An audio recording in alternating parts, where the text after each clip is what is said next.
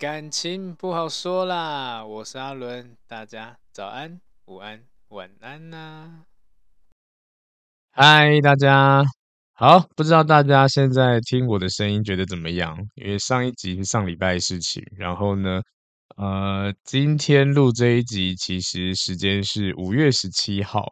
那昨天五月十六号，我到屏屏科大去做了一个演讲，这样子，也是因为这一场演讲，让我今天起来的时候觉得喉咙好像又有点怪怪的咯，消耗的太快，我觉得可能也跟作息有关系啦。因为顺便跟大家分享一下，好了，在开始主题以前，跟大家分享一下我昨天到底在做什么。昨天呢，因为我在桃园，所以呢，呃，主办单位本来跟我敲的时间是五点半到八点半。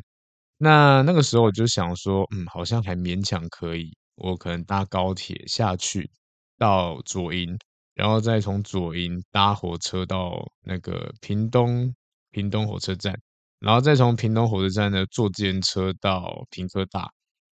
好像好，好像回程的时候应该是赶得上，就后来呢，主办单位跟我讲说，我们可能要延半个小时哦，这样因为同学下课啊，呃，怕他们太赶之类的，所以延半小时让大家有缓冲期。然后想说，OK，那我算一下时间，哇，超赛，一定赶不到回桃园的车，所以我就想说，好吧，那我就开车好了。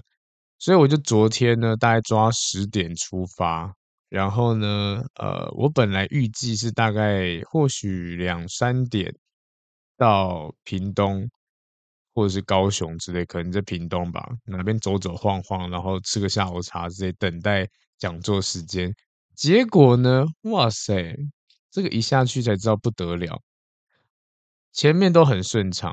当我今天到了屏东的时候，我要去找屏科大。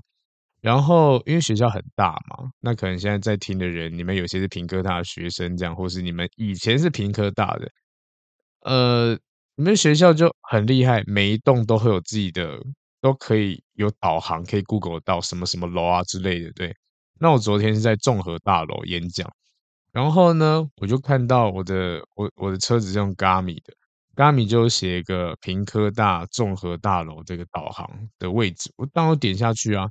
哇，就点下去不得了！我本来已经在屏科大附近了，可能大概十五分钟车程，我直接在那边迷路诶，迷路变成大概三十，变成三十分钟还是四十分钟，我才到屏科大。那中间他带我去哪边？我觉得这个嘎米真的是很棒，他带我就是呃，本来我想说啊，可能有一条他们有学府路嘛，很大条。但是奇怪，怎么一直没有走到学府路，然后反而是走到一个嗯，很像呃，很像农业地的地方。然后我就从大条的马路慢慢嘟嘟嘟嘟嘟，然后看到奇怪，这路怎么越来越小？到底对还是不对啊？然后旁边的景色也太乡下了吧？这平科大真的有这么偏僻吗？虽然真的好像蛮偏僻的，但是我那个时候的情景真的是。旁边就是荒废的一些建筑，然后后来呢，我就路越来越小，就只有单向能通过。我走到底的时候，会发现哎，没有路了。然后旁边一个蛮旧的，反正就看起来是没有人在在住的一栋房子。然后前面呢，一大片的那个有点像森林一样的感觉。那那但是那不会让人家觉得很可怕。只是让人家觉得很像是美剧玩玩那种大逃杀之类的那一种的场景，然后我的 Gami 的那个线路就断在那边，就不让就没有地方走了。然后想啊，剉赛，那我现在怎么办？好，在这个时候呢，有一个资深听众，他也是屏科大学生，他就马上问阿伦老师你在哪里？然后我就说我可能迷路了，他还给我正确地址。我才成功的 到达屏科大，哦，真的是很累，真的很累。然后演讲完以后九点结束，然后还有一些学生们有问题，我就跟他们可能呃聊一下之类的，聊一聊呢，可能也聊到快十点。然后想哇，十点好累哦。然后一整天在用车轮战这样子，好累哦。找个地方休息一下好了，顺便吃个晚餐加宵夜，我就吃了小火锅。吃完以后呢，OK，想说好有点精神了，好准备回程，杀回桃园。对，我本来预计大概就四个小时，结果我到了台南吧，不知道台南的哪一个地段，它北上路全部封掉，直接高速公路不让我走。我想哇，那我要怎么办？我不熟路，然后我那 Garmin 又烂的要死这样子，然后他一直叫我去走一一些很奇怪的地方，然后然后当然那个时候。不觉得它坏掉，我就顺它去找，甚至呢，因为不能上高速公路，我就找省道，然后就从从省道走到嘉义去，然后好不容易走到嘉义的时候，想说啊，总可以上高速公路了吧？因为那时候是台南那边封封掉，那嘉义应该有高速公路可以上吧？好，我就找到了，我就开始也是导航一下，对，把那个 Garmin 设定就是可以上高速公路。结果呢，他要给我导一个，就是呃，反正就是一条状况的地方。我我到那个地方的时候，它前面有大大牌子，什么就禁止进入之类的。然后我想说，哇塞，那个时候已经一两点了。我想说，到底要不要让我回家？然后再把那个导航，那个时候那个时候就往回走嘛，再把那个导航重新调过，因为本来是调那个。呃，可以上高速公路，后来我改成好吧，那我再走省道好了，然后再看再往上走一点点，可能就会遇到其他。结果这个这个 Garmin 真的很讨厌，他一直要让我走回那一条路，我就绕好几圈哦，一直是那一条路，我快崩溃了。然后最后呢，我真的受不了，想说该不会真的是我的 Garmin 的问题吧？然后就用手机的那个 Google Map，就发现嗯。路线完全不一样，然后 Google Map 直接带我上高速公路，所以呢，我昨天回到桃园的时间已经是四点多，快五点了。我洗完澡已经天亮了，那我觉得也是因为这样有影响到我的声音啦，所以我声音就变得好像没有这么的悦耳。跟大家分享一下这个闹剧这样子。哦，还还要特别特别说一下，因为我没有想到，既然也有屏科大学生会听我的 podcast，我觉我自己觉得可能没什么人听了。然后昨天讲座结束，有一个屏屏科大阿四的妹妹，哎，我其实因为那时候问你名字你也不讲，就不知道你是谁。但是呢，这妹妹很可爱，她说：“哎，老师，我要跟你签名，我呃我要请签名，我要合照。” 好啦，真的是蛮感动的啦，对啊，然后呃，如果嗯未来我在什么地方开讲座啊，或者是呃有你们你们有遇到我的话，那不用客气了，对啊，可以跟我说，至少我觉得这是个很棒的回馈。那如果要签名，当然也可以，我比较喜欢签是那个呃结婚证书。如果你们真的有结婚证书要我签的话呢，你可以给我，我可以帮你签。对，变成证婚人那种感觉也不错。哈哈目前已经签了几对了，OK，现在就看各位造化了。有需要的话，好跟我讲，或寄来我这边，我再 寄回去给你。哈哈好了，那这个废话故事讲了这么久，讲了快要十分钟，那我们还是要进主题。好，那今天呢要跟大家讲的主题呢是，呃，如果你今天的恋爱可能都没有很顺利，很容易阵亡。到底发生什么事情呢？甚至呢，原因是什么？要怎么去调整？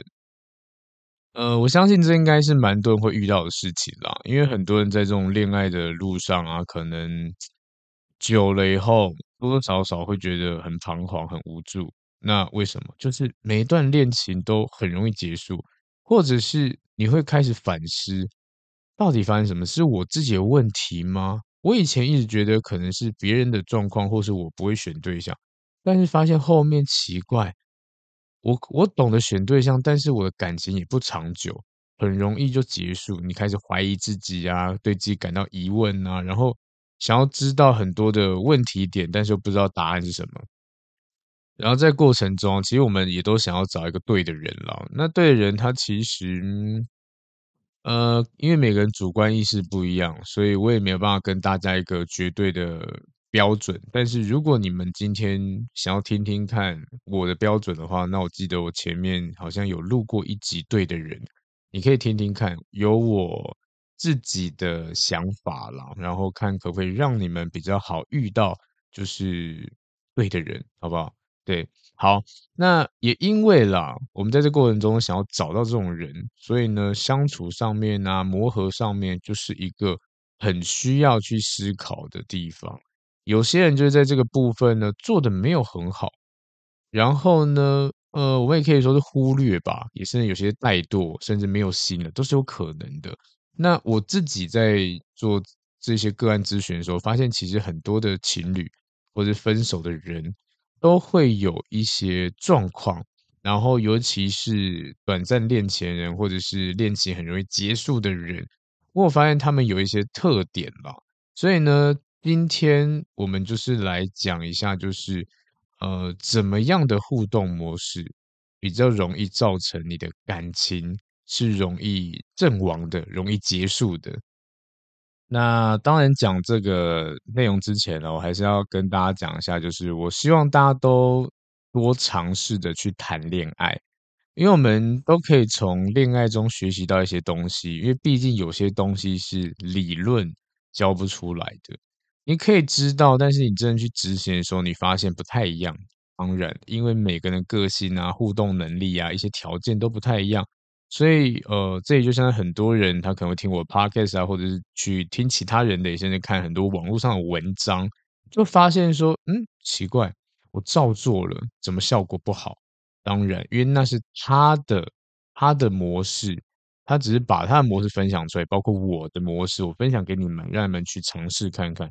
最主要是做尝试这件事情啦，也不要觉得一次两次失败就是好吧，那我就不要谈恋爱。其实不是这样子的，因为呃，我们讲的变因很多，有可能学到一身本领，但是你的对象他可能跟别人比起来就比较难搞。所以，就算你本领再怎么强，你总会遇到大魔王这样子。对，所以呃，我觉得我们在多去互动，多去谈恋爱，你可以慢慢的在感情里面变得更成熟。我觉得成熟它是一个重点，然后呢，可以让你更知道说该如何去正向的面对这个恋爱啊、恋情啊之类的，就不会有很多那种幼稚行为这样子，也比较容易长久啦，应该这么说。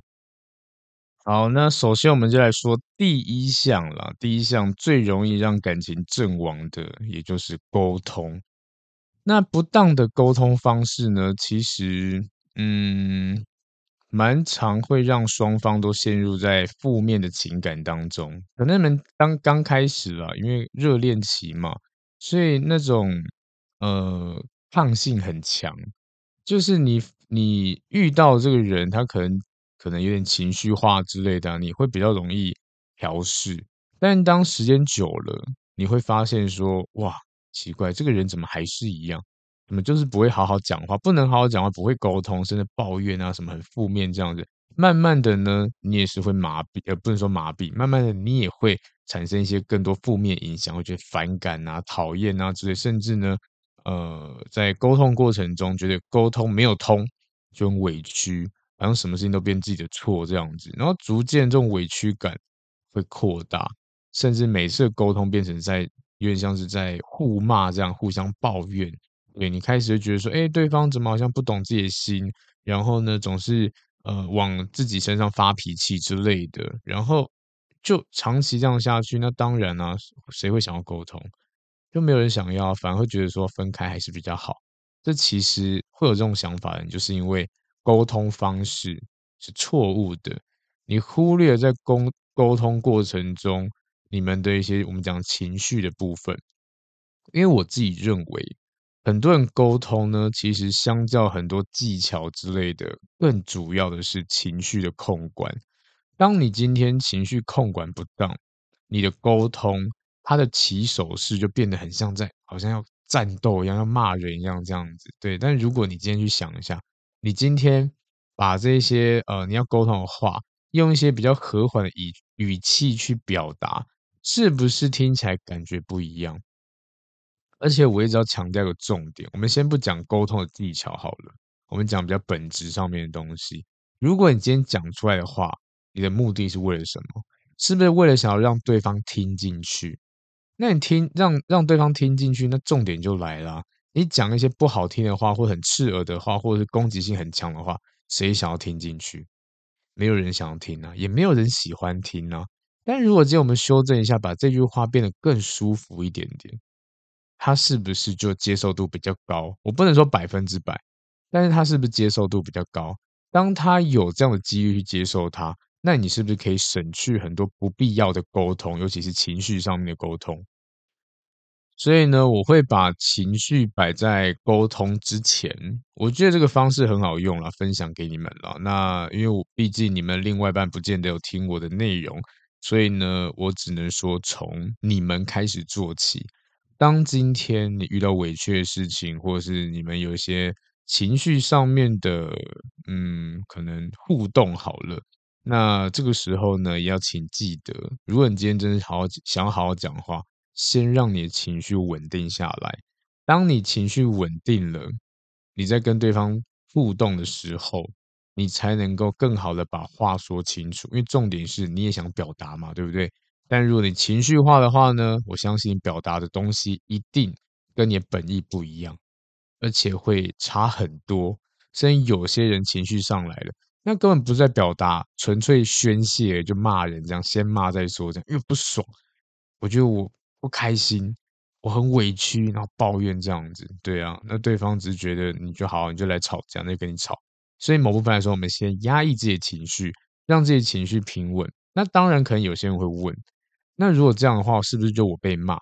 我觉得啦，如果你今天真的是尊重这份感情，或者你觉得这份感情是值得的，你被骂一下也 OK 啊，对不对？而且如果今天你的反应是那种，呃，没有太多的波动，你被骂了，他也骂不起来啊。但是如果你反应是很激烈的，你们只会越骂越凶。因为他骂你一句，然后你就回一句，那当然呢、就变成真的是无谓的争吵、情绪宣泄。但如果他今天骂你了，那你就跟他说：“哦，好，我知道了，嗯，对不起。”他还能骂什么东西？对不对？他最多就骂，有什么好对不起的，什么什么之类，再继续这样讲，那你就点头，你就好，我知道了就好了。对，这个主要目的就只是要让对方感受到，我现在没有要跟你做情绪的争争辩之类的。对，我就先听进去，等他骂完，等他消气以后，好，再好好讨论，好好沟通，好好去讲。对，然后一样的。我相信，呃，大家应该有听过我讲过很多次沟通这件事情，呃，一样的重复一下，因为可能有些新朋友，如果你要沟通呢，情绪先压下来，再来呢，表达的时候，请切记，把你自己的感受讲出来就好了，千万不要用指责式的方式去做一个发问，要不然会变成说，哦，都是因为你，所以我怎样怎样讲。我就是因为你做什么事情，所以我很不爽，我很难过，我很生气，这样子，那对方就觉得说，哈，又跟我有什么关系？为什么要讲到我之类的？等于是你的第一句话就挑起了战火了。所以，我们把前面这一块省去掉，用更纯粹的方式表达自己的感受。你可以直接跟对方说，我刚刚觉得好难过，就这样子。那如果你们你们问问自己。当你今天听到这句话的时候呢，你的另外一半讲这句话的时候，你会想要怎么回答？我相信多数人就听到另外一半说“我好难过”，一定会回他说：“你怎么了？为什么难过？还好吗？对不对？”那这个开开场是不是就好多了？但如果你今天变成说“你刚刚做了什么事情让我好难过”，那他就啊，重点摆在我刚刚做什么事情，有什么好难过的？变成反应变成这样子，他就不是在关心你，反而是在思考啊，我又做错了什么之类的，对，所以呢，这个是不好的。那如果今天讲另外一种版本，可能说我现在很生气，我现在有点生气，对，那这个时候对方当然也会问、啊，为什么？怎么了？干嘛生气？来问你嘛，关心你嘛。但如果你今天说你刚刚做了什么事情让我真的很生气，让我真的很不爽之类的，然后他就把重点摆在前面。我做那件事情值得生气，重点就摆错了。所以这个就是沟通很重要的一环。它有点像是，只要你前面开场开头是好的，你后面的沟通就会顺利很多。所以这也跟你的情绪有关系。所以我刚刚提到的，也就是呃第二点，也就是你的情绪控管能力。因为太多人在这一块呢，在感情中情绪控管很糟糕啦。对啊，那你如果是一个情绪起伏很大的人，我会觉得你可能每一段感情都会很容易分手，因为我觉得这真是一个很容易产生，也是最核心问题。只要你情绪可以调试得好，其实呃关系应该不会这么容易结束啦。对啊。所以刚刚讲到沟通嘛，现在讲第二项，我们讲就情绪控管、控制力这样子。因为我们其实，在很多时候都很难去控制我们的负面情绪，尤其是在亲密的人的面前，我们会觉得说，好像他有义务要接住我的负面情绪，因为他最了解我、最懂我。但是，一样的，他没有义务啊，他真的没有义务，那是你觉得啊。就像你另外一半对对你动不动就生气，你觉得这合理吗？其实不合理的，对不对？你自己会觉得为什么关我屁事哦？我干嘛要接受你负面情绪？同理，对方也不必要做这件事情。但是呢，这边要跟大家讲一下，我相信很多人是觉得说，可是我要一个宣泄的地方啊，我朋友不适合讲，我的家人我怕他们担心，那可能最好的对象就是我另外一半啊，因为他会包容我之类的。好，这些都 OK，你也可以去找另外一半去宣泄这些东西，但是重点是。宣泄归宣泄，不要把对方变成你的敌人，也不要因为他回应，然后呢，让你造成的可能就是有点像是你懂什么关你屁事，你又知道什么？因为人就这样子，我另外一半他可能现在的状况就处于那种心情不稳定啊，情绪起伏很大。那我们下意识都会像男生好了，只要听到女朋友在可能在讲一些比较负面的啊，或者是抱怨情绪不佳的时候。男生呢、啊，我们潜意识就觉得说啊，你发生状况了，我要帮你处理，然后开始帮你想对策之类的，然后想想想想想到最后发现，哎，哦，我想到一个方式，然后他跟你说，那如果他说的这个东西就刚好你觉得还不错的，你或许心情会比较和缓一点点，但是很多时候都是会回应他那种感觉，有点像是你懂什么，关你屁事的那种感觉。所以，因为所以这就让双方就造成这种又变成沟通上的问题。就是双方出于好意而做这个沟通，但殊不知情绪上来了，对，有点像是你不懂我要表达什么的那种感觉。所以当然就会产生非常多争执啊之类的。对，因为我们都会有这种小小习惯啦，会不小心做这件事情，而且在我们教育，甚至我们。平常接受的这种爱情观里面来说，很多时候都会告诉我们说，男女啊、情人啊，可以互相去交流这种比较深层的情感。对，那当然，我们有这个概念的时候，就很容易把一些可能黑暗面的地方给对方看。那当黑暗面的部分呢，就会有一些可能比较深层的情绪波动，那莫名其妙就会宣泄在对方身上，其实蛮衰的啦。所以，如果今天你想要做抱怨这东西，当然是可以的，但请记得，他当然没有义务要接受你这一些，而且你要知道说，就算他不爽，就算他生气，也是合理的，因为是你把一些垃圾丢到他身上，他觉得臭，觉得脏，他反抗，当然是 OK 的。你不能说好，你把我的垃圾丢回来，我讨厌你这个烂人之类的。不行，真的不行。那是你自己的情绪垃圾，他没有必要。他如果愿意帮你承担的话，那你真的要好好谢谢他，真的要谢谢他。就可能你丢完以后，然后就啊，谢谢你听我吐这么多苦水，讲这么这么多负面东西。这个时候呢，这个动作就可以清除了，呃，不能说全部了，但是我觉得可以清除很大一部分的情绪垃圾。听到你这样回馈，他其实很舒服的啦。所以要记得哦，当你在跟对方争吵，或是因为生活不顺啊，导致心中不不不开心呢，先冷静想一下，今天这个听的人，他是你爱的人，那你也希望他可以跟你长期相伴啊，然后一辈子这样子。如果你有这种想法的时候，你就特别要告诉自己，这个情绪宣泄是丢完以后，我们就要做立即的清扫的，而不是对方莫名其妙接收，然后莫名其妙收下你这些垃圾。因为每个人工作也很累嘛，生活很辛苦嘛，对不对？他搞不好也有垃圾要丢给你啊，但是他觉得哦，因为爱你，所以我不要做这件事情。那或许也就是因为这样子，他会想要选择分开。因为目前接过的很多的个案都是因为。呃，其中有一方的情绪过于可能偏激之类的，就不够冷静，然后就很多有的没有争吵，会让人觉得你很任性，你很烦欸之类的，或者你讲这干嘛啦？没事找事干。对，那真的这个就是要自己调试的地方。有时候你容易分开，有可能是因为你的情绪控管不当，也甚至你在表达情绪的方式不太对，然后呢，导导致对方压力很大。或者是可能，嗯，因为你的负面情绪让争吵的频率过高，虽然很快和好，但没有人喜欢闲闲没事来吵一架这样子，吃饱太闲，是不是？对，所以这要注意的。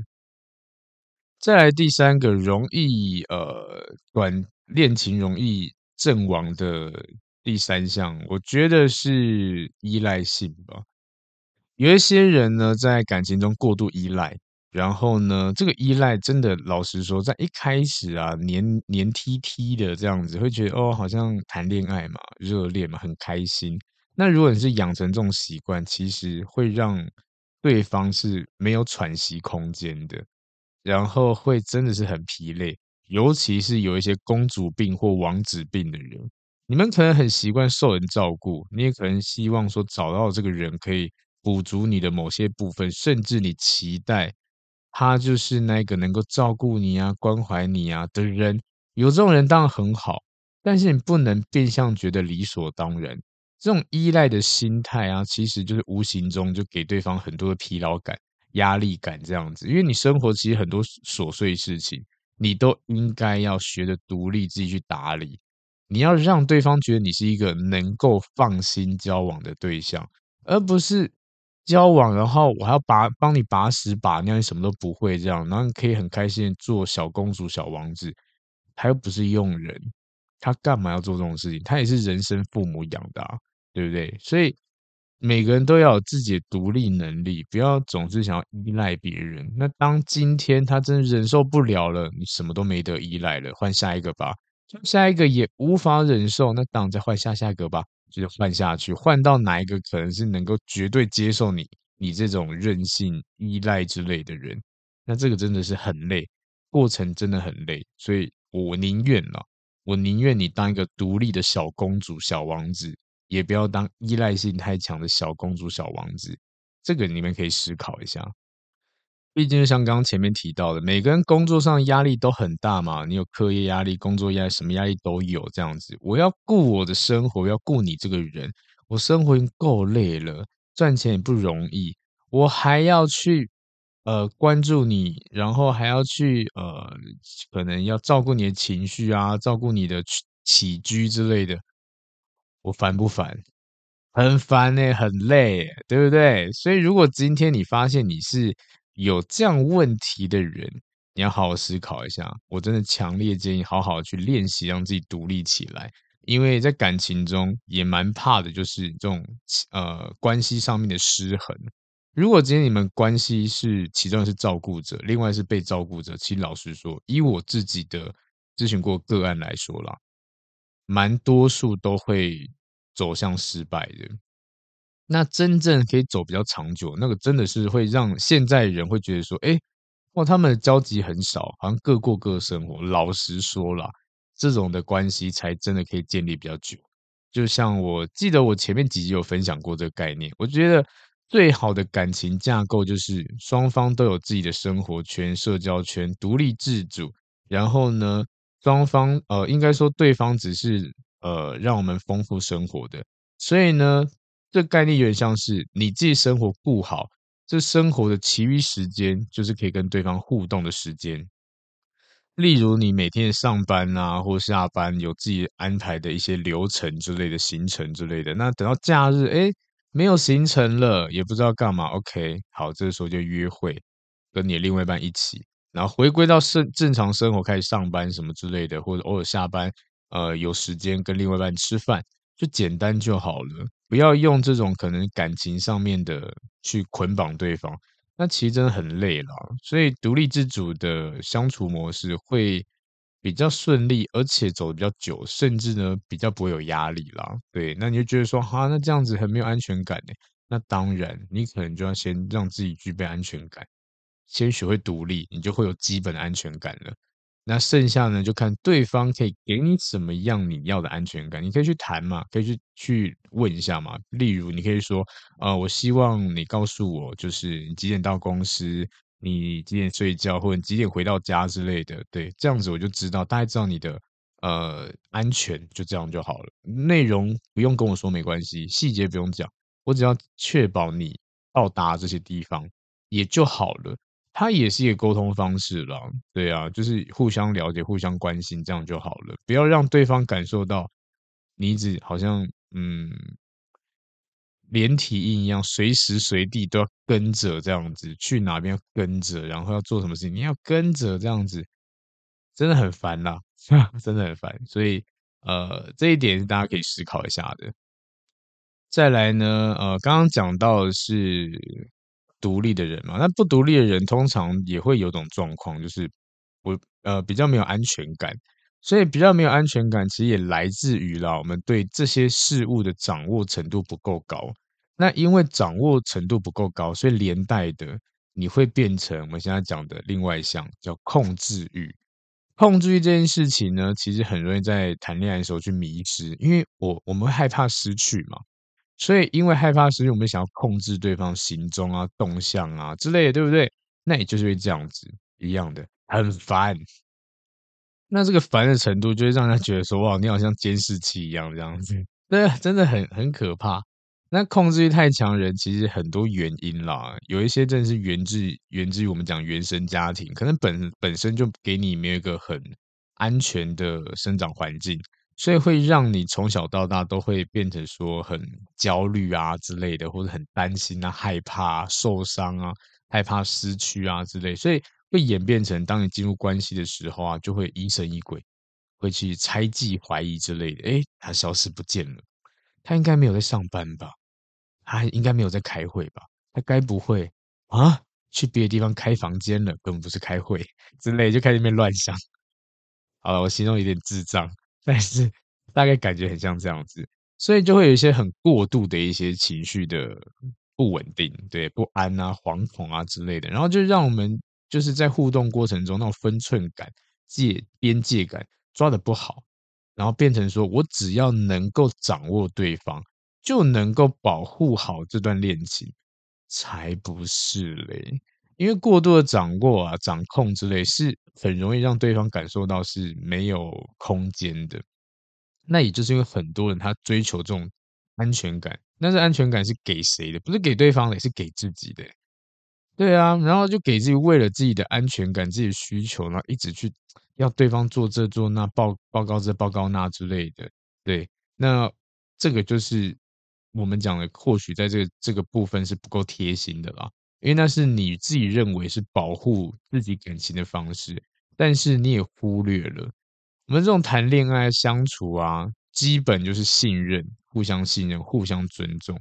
当你今天对另外一半的控制欲太强的时候，他一定会退，他就觉得你就不相信我吗？我说我在开会，你就不相信我吗？一直问，然后呢，一直要要打扰我之类的，对。然后慢慢的呢，就可能让对方产生更多负面情绪，甚至哦，甚至真有一种状况哦，就是你限制的越多，他就越想要去做这件事情。也甚至呢，你一直说我做这件事情，我都没做啊，不爽就想好，我去做了。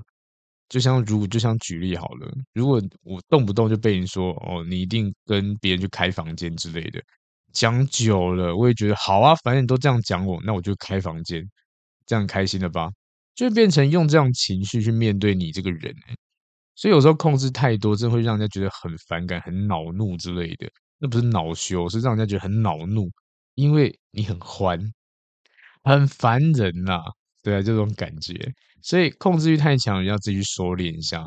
对，我觉得你们可以谈一些基本的、基本给予安全感的方式，像我刚刚分享的。呃，你今天上班到上班的地方，告诉我一下。然后，如果你今天要忙碌的时候，跟我讲一下，我就不烦你。或者是你准备吃饭，准备下班，然后跟我讲一下，到家了，跟我讲一下，这样就好了。中间的内容你去做你自己的事情啊，你管别人干嘛？对不对？你是没有工作是不是？你做好你自己工作比较重要吧？对，所以呢，去相信他。对，因为人跟人相处模式呢，是充满着怀疑跟不信任的。那恋情会结束，只是迟早的问题。所以相信它是必须的。但是如果今天，呃，有些人也会问，然后说，可是我很相信对方，相信到最后他劈腿了，那当然这就另外一个问题了。因为有些人值得信任，有些人不值得信任的。那什么叫值得跟不值得？当然，我们可以从他生活模式啊、形态啊、互动方式啊，甚至工作环境啊，去做一个判断方式。也甚至好了，就像刚刚讲，我们可以沟通嘛，双方要什么安全感，然后抓个中间值，你可以做到哪个地方。如果今天你只是跟他讲说，那你可不可以回到家的时候跟我讲一下？啊，不行，干嘛？这有什么好讲的？这么简单你都不愿意讲，我没有要你报备今天的行程，你讲一下你几点到家，或到家了跟我讲一下说，哦，我到了，我到家了，我要休息，这样就好了，也不要。那这种人就是不值得让人家信任的啊，对不对？然后把这个当做是好像一个合理的原因把对方推开，所以这其实我也是我遇到很多咨询个案都是这样子的，他们的另外一半都是那一种，这有什么好讲的？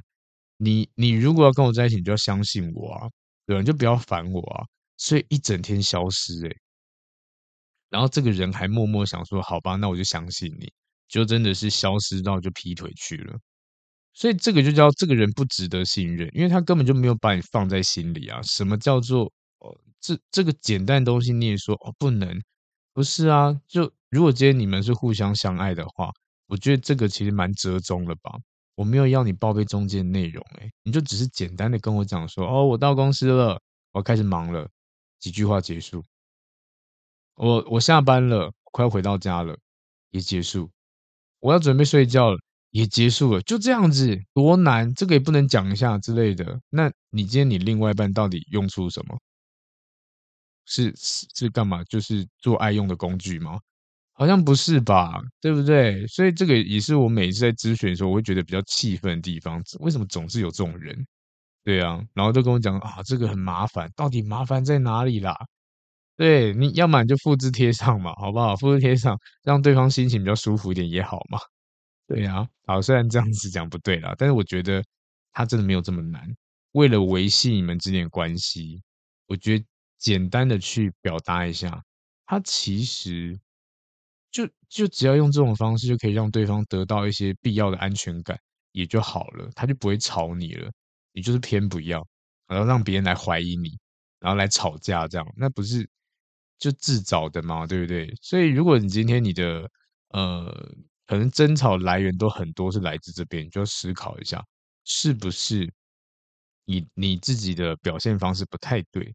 那讲到这个呢，就会联想到另外一个部分，就是我们接下来讲的另外一点，生活圈的部分。因为有一些人觉得说我这样被过度的控管，我就会失去生活圈，当然是有可能的，所以我才说要抓个中间值。对，如果今天你都是一直被人家管着的，或者是一直要去报备行程这，当然那个是有点过头了啦。那我们要看的报备的内容到底是哪些嘛？如果今天的要求就是哦，简单的，你到这个地点跟我讲一下，回到家跟我讲，那我觉得这个很 OK 啊，很正常啊。但是如果今天对方要求你就是哦、你要报报备给我，就是你几点几分做什么事情这样子，旁边有谁，然后你们下一个地方的目标在哪边之类的，然后。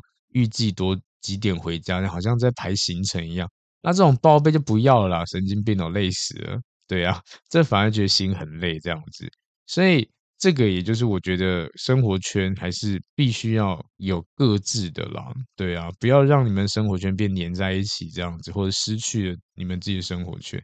因为其实相爱的人呢，嗯，最难的地方也就是保持你们相爱前的那种独特性。所以很多人为什么会发现到后面越来越不爱对方，或者是感觉好像诶状况不太一样了？其实也就是因为你们可能啦，有把太多的东西都融在一起了，他本来是一个很有自我意识、很有不能讲自我，很有自己的想法，然后很呃有趣的人，对，甚至生活很丰富。但当跟你在一起的时候呢，你就会把他控管、严加看管之类的，让他无法做这些当初吸引你的这些魅力，这样子。那慢慢的，你就会觉得这个人好像没感觉了。那到底是谁害的？对不对？所以这也就是我们讲生活圈很重要的一个点了。你不能够让对方是无法去好好生活的，然后要接受你的管教之类的。不要这么变态，又不是养动物，对不对？所以呢，我要跟大家说，我们都不应该啦，因为一个人去舍弃自己的生活、自己的世界这样子。或许可能你周遭朋友啊，也有这样状况，就是为了一个人投入全部的心力在对方生活圈，以对方生活圈为自己的主要交际圈之类的。那，嗯，老实说，我真的不建议。我会觉得，如果可以的话，你还是有自己的生活圈、自己的朋友之类的，就不见得一定要都双方认识。至少给喘息空间，而且我们都知道嘛，谈过恋爱的人都会知道，有时候我们会想要抱怨一下另外一半，对，那可能真的不是想要骂什么或者想要分开，就只是想要碎嘴讲一下，直接让自己心情比较舒服。可能你很爱在我面前放屁，我都可以去跟对方讲一下，这样就不啊、跟周遭的朋友讲一下，哦，另外一半真是爱放屁这样，很讨厌这样，就是碎嘴开玩笑这样讲一下而已。但当今天你们是有共同朋友的，你能够跟谁说？你要跟你共同朋友说，哎、我我今天听你男朋友、听你女朋友说，哦，你爱放屁，都在面前放，就很丢脸，就会觉得说你偷偷讲我坏话，然后让我面子挂不住之类的，对，就会产生这样的问题啦。对啊，因为我觉得这件事情它其实很常见，只是你们说话对象要思考一下，尽量不要有任何的关联性啦，这说出来的话呢，才会比较不会有问题啦。除非你真的觉得你每次都在共同朋友前面去称赞你另外一半什么之类，那就好，那就其次。对，那最主要就是我不太建议都粘得太紧，因为最大的风险就是当你分开了，你的生活圈在哪里？你已经全部放弃掉了，你全部都投在对方身上了，那当然就没有啦。对不对？你得要重新培养，搞完那时候你也没有这个能力的，或是没有这个环境去做这个培养动作，所以我觉得很可惜啦。那一因为一段干一一段好的关系，然后维持的方式就是你跟对方可以相知相惜相爱啊之类的，然后你们会有彼此不一样的特点，对，然后不一样生活模式互相吸引这样子，那这个就是最好的，也就是因为这样子啊，才可以比较长久去陪伴这样子。好。那接下来要讲最后一个，最后一个呢，呃，可能在大家在相处的过程中比较不会有特别有感觉，但到了快分手的时候呢，可能感觉就比较大，那就是付出，尤其是会计较啊，你付出了多少，我付出了多少之类的，对，因为我们爱一个人的时候呢，多少少都会带入一些我们讲的期待值，我希望。我今天做这件事情，我可以换来他的一个什么东西之类的。比如说，我今天做，我希望他跟我说谢谢，希望他更爱我一点点之类的。那这些都是我们讲的期待值、期望值。对，那这些期望值其实也是会有压力的。然后，如果今天你的付出是都要寻求，都要都可能要有需要对方做回馈的，那一样的，如果对方无法回馈怎么办呢？是不是压力就来了？我讲个最直接的例子，呃，这也很常见。就如果今天，就是很多人可能不知道啊，不知道就是呃，为什么付出你给予对方的时候，对方会有压力？对，就举例好了。呃，如果今天你自己是一个工作很忙碌的人，然后呢，呃，你的另外一半他都会可能照顾你啊，甚至哦哦，前提要先讲，呃，你。可能是一个很忙碌的人，你没有太多时间去陪伴你另外一半。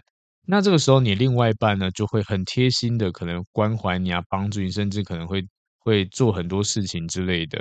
对，然后呃，打理你一切，甚至送礼物给你，我觉得都无所谓。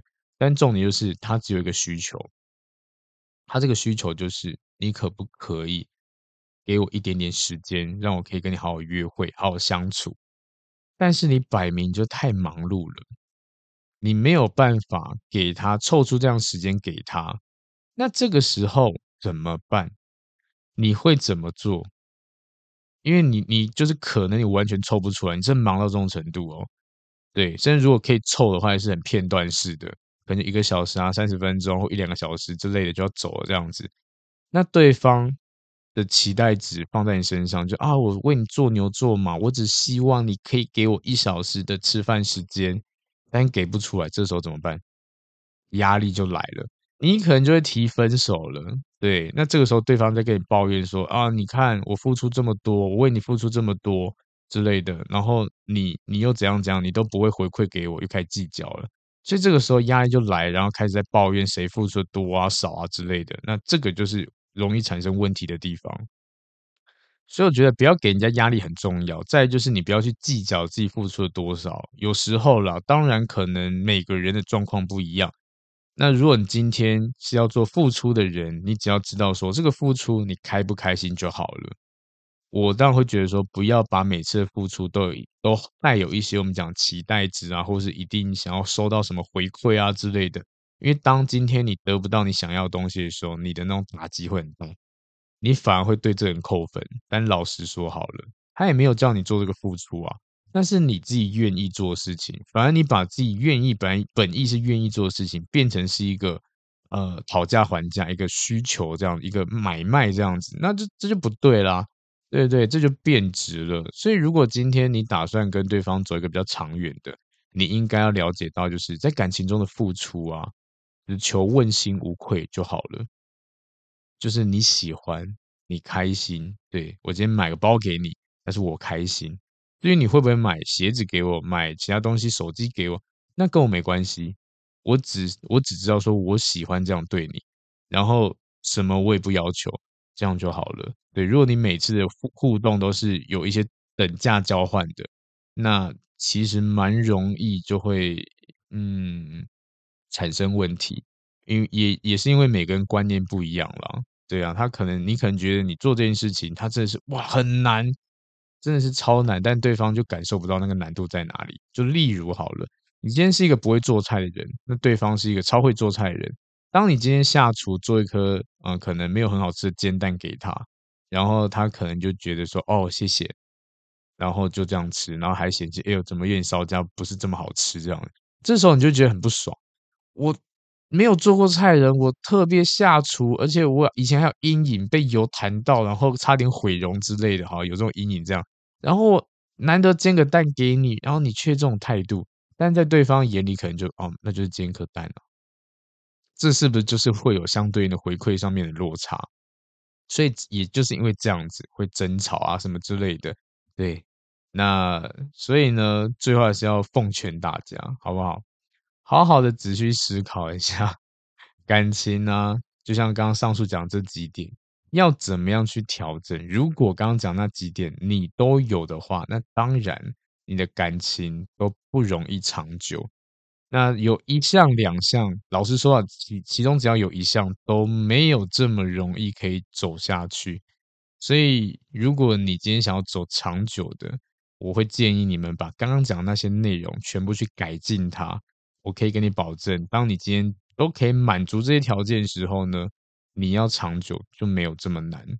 那如果今天你都满足了，还是很短暂，那这时候你就要看。就可能我们要判断是别的地方，就是你的对象是不是有状况。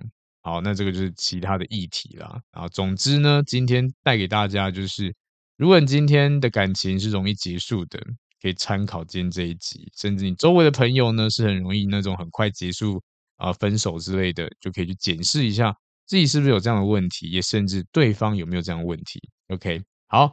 那今天呢，就跟大家分享到这边，那我们下次见喽，拜拜。嗨，不知道大家喜欢今天的主题吗？如果呢，你觉得内容不错，也欢迎分享给需要的朋友哦。那也可以留言给我一些回馈，但记得要五星好评哟。那如果真的帮助你很多呢，你可以考虑小小的赞助一下或者订阅我，也欢迎追踪我的 IG，IG 不定时会抛一些图文，内容不走心灵鸡汤路线，你可以当做感情的工具书来看。那如果呢是感情方面的问题很难解决，欢迎 IG 私讯我预约付费咨询。合作邀约呢或讲座也可以私讯甚至 email 给我。那感谢你的收听，也祝福大家感情顺利喽。